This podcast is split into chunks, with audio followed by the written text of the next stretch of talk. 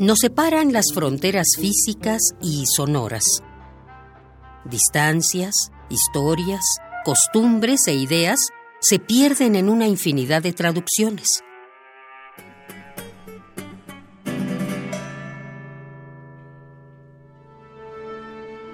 Pero hay una voz que todos entendemos. La música es el idioma universal. Radio UNAM presenta primera temporada 2018 de la Orquesta Filarmónica de la UNAM, desde la Sala Nezahualcóyotl del Centro Cultural Universitario.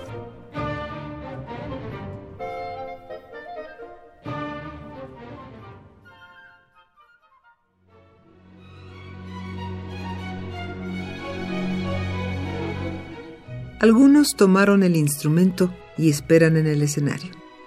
Otros apartaron un momento de su fin de semana para venir y ocupar una butaca.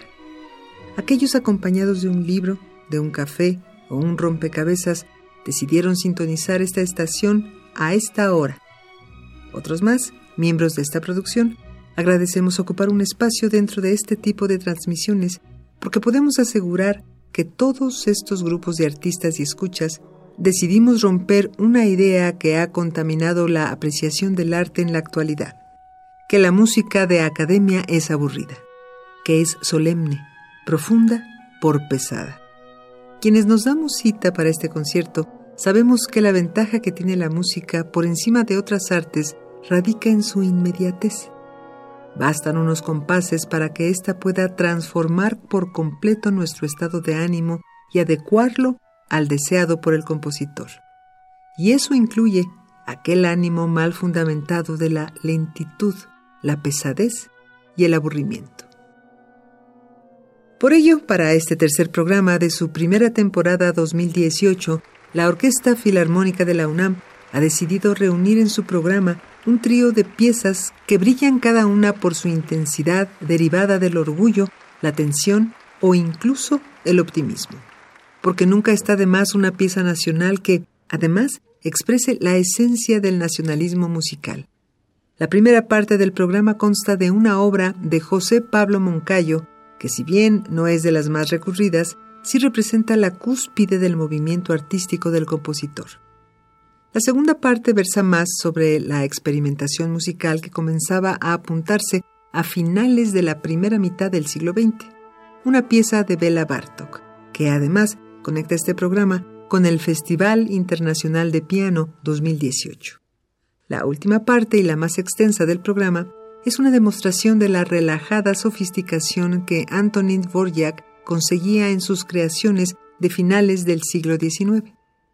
Para no agregar una innecesaria solemnidad a un programa que no lo necesita, inauguremos pues este programa 3 de la primera temporada 2018 de la Orquesta Filarmónica de la UNAM.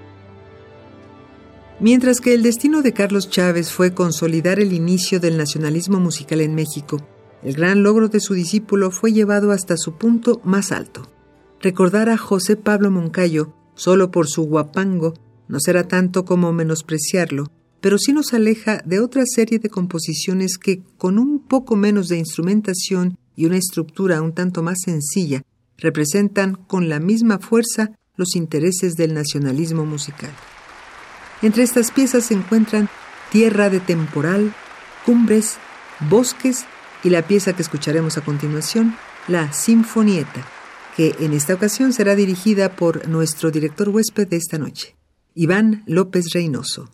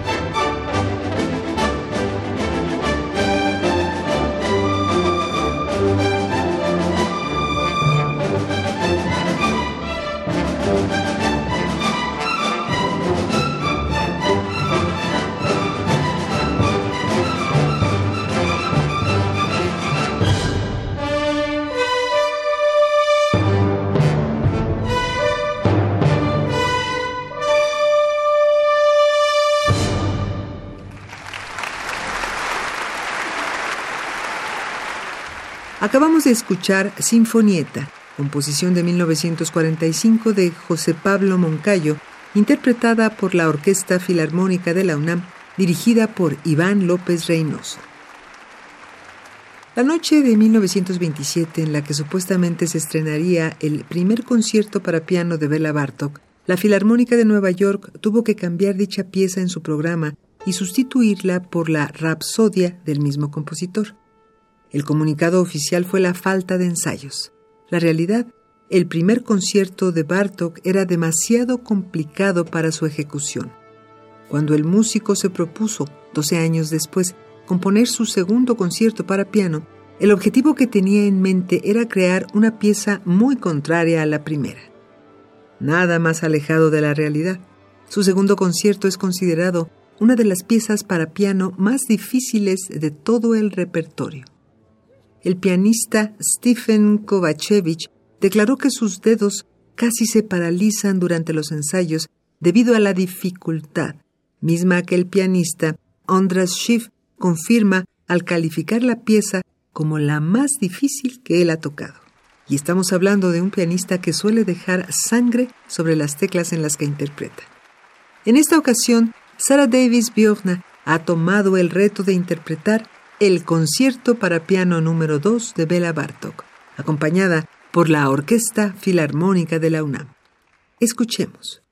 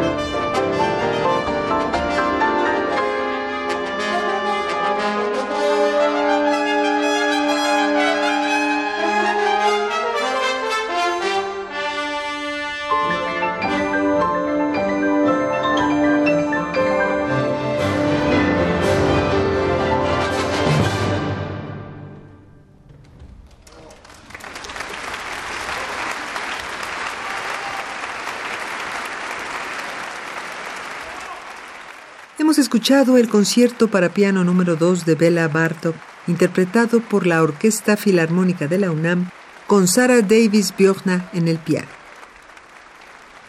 Una obra diferente de mis otras sinfonías con ideas individuales funcionando de manera nueva, escribió Antonin Dvorak a propósito de su octava sinfonía, la más armónica estructuralmente hablando y en un todo la más moderna. En la misma aclaración de su título se hace evidente la intención del compositor.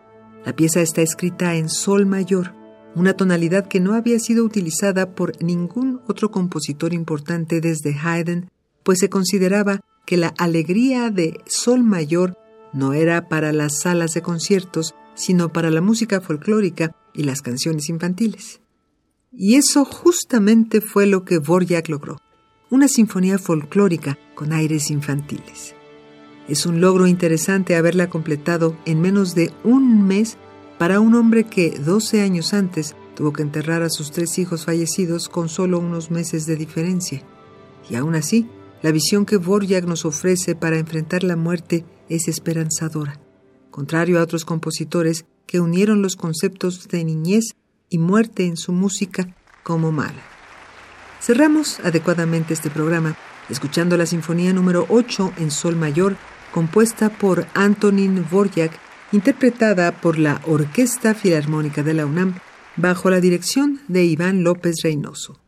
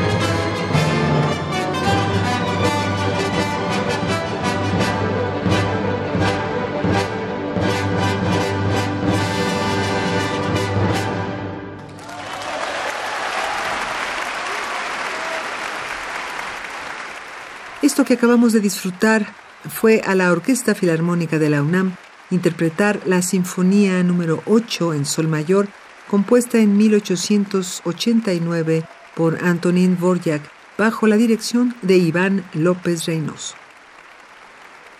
A estas alturas y a propósito de la funcionalidad de la música, queremos remarcar una idea que esperamos también haya cruzado tu cabeza. En los fenómenos escénicos, podrán entablarse largos debates sobre la utilidad e importancia de cada una de las personas que forman parte de ellos, pero el principal, entre directores e intérpretes, entre artistas y técnicos, el más importante siempre será el espectador, el escucha, tú. Al público se le ofrece la creación y de él depende si es castigada o aplaudida. Los juicios correctos o incorrectos proceden de las butacas y eso es una gran responsabilidad. Y por ello lo repetimos.